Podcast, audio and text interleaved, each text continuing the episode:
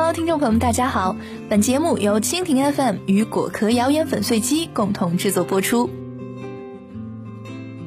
猕猴桃使用膨大剂可损害神经系统，这是假的。关于天然植物激素，植物激素是一些在植物体内合成，可以从产生部位输送至作用部位，微量浓度即可对植物体产生某种生理作用的活性有机物。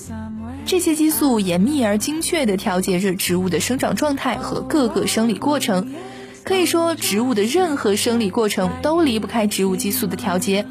所以在我们食用植物组织，尤其是果实等植物激素大量产生的部位时，其所含有的内源性植物激素也一并被我们吃了下去。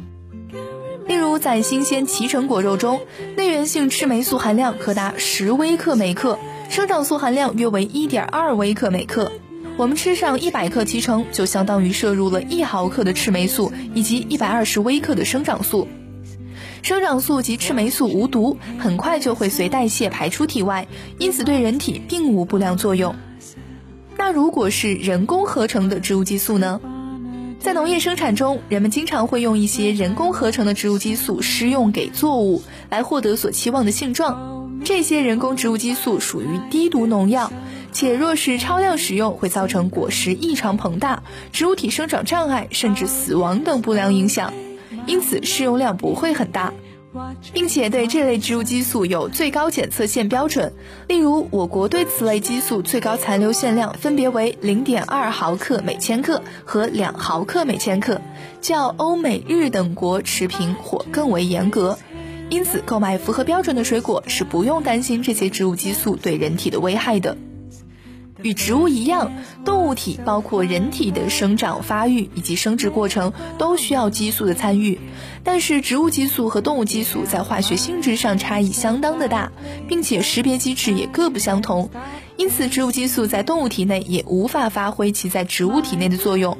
就好比不同操作系统下的软件只能被对应的操作系统所识别和使用一样。膨大剂使用合法且安全。其实膨大剂并不是什么新奇的农药，它是一种已经广泛应用在猕猴桃、甜瓜等水果上的植物生长调节剂。它的作用原理是通过调节植物体内激素的分泌来发挥作用的。它能促使植物细胞加倍分泌细胞分裂素，增加单位时间内植物细胞分裂的次数。同时，它还能促使生长素的分泌，使细胞长得更大。结果从整体上来看，我们需要的果实就增大了。不过，大家更关心的恐怕是膨大剂的安全性。在通常条件下，膨大剂降解较快，在喷施到植物上二十四小时后呢，就有百分之六十发生降解。即使进入到动物体内，膨大剂也不会赖着不走。动物实验中，进入老鼠体内的膨大剂，七天后只有百分之二的残留。从结果来看，膨大剂也相当的安全。所以咱们今天能得到什么结论呢？